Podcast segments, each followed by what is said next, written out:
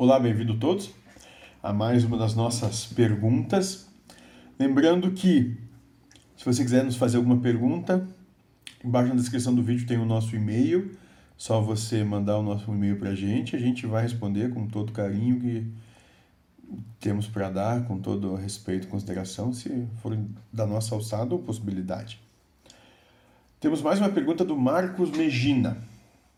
E vai dizer o seguinte: Nossa, como o caminho para dentro é difícil.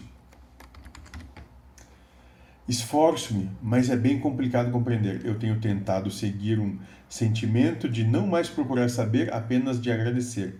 Seria um bom caminho para o desapego da necessidade reencarnatória? Pode me confirmar, por favor? Obrigado. Bom, é, eu entendo, eu entendo quando você diz como o caminho para dentro é difícil. Sim, ele é difícil porque ele vai.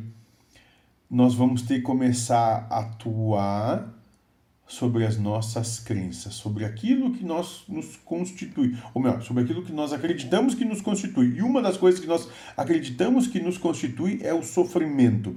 Via de regra, o sofrimento é a última coisa da qual a gente se desapega. Esse caminho para dentro é muito difícil, porque esse é um caminho que vai fazer você ficar de frente a frente para com o seu sofrimento e encarar o seu sofrimento, encarar as causas do seu sofrimento é encarar o seu egoísmo, é encarar o seu individualismo, encarar a sua vaidade, encarar as suas posses, as suas paixões, os seus desejos, a sua necessidade de vitória, a sua necessidade de reconhecimento, a sua necessidade de ter razão, a sua necessidade de ser melhor que os outros, a sua soberba. E sim, isso chega a doer quando nós conseguimos olhar para aquilo que alguns vão chamar de nossa própria sombra, aquilo que a gente esconde, que a gente não quer ver.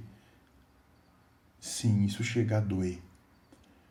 Mas pro, no caminho para a felicidade, no caminho para a unicidade, para se, se aproximar de Deus, é necessário é necessário extirparmos a nossa crítica a nós mesmos, a nossa crítica aos outros. É necessário extirparmos aquilo que o nosso individualismo que gera toda a crítica, toda a culpa, que gera tudo isso. É necessário extirparmos isso e para isso apenas e primeiro é necessário que você reconheça que isso existe em você, porque se você não reconhecer isso em você, você nunca vai ter condição de trabalhar isso sobre você mesmo né? é um banho de água fria, né? é um choque de realidade. Primeiro, é, o, o primeiro passo é isso. E é por isso que é difícil, Marcos. É por isso que é difícil. Porque a gente não quer olhar para isso. A gente gosta de apontar o outro, a gente gosta de dizer como o outro tem que ser. A gente resolveu o problema de todo mundo, só não resolvemos o nosso. Porque resolver o nosso problema remete a ter que mexer naquilo que nos dói, que nos é muito peculiar, que nos é muito privado, que nós escondemos, inclusive de nós mesmos, para a gente não tenha que ver isso o tempo todo. Para a gente não ter que ver nem quem somos nós mesmos. Certo, meu irmão?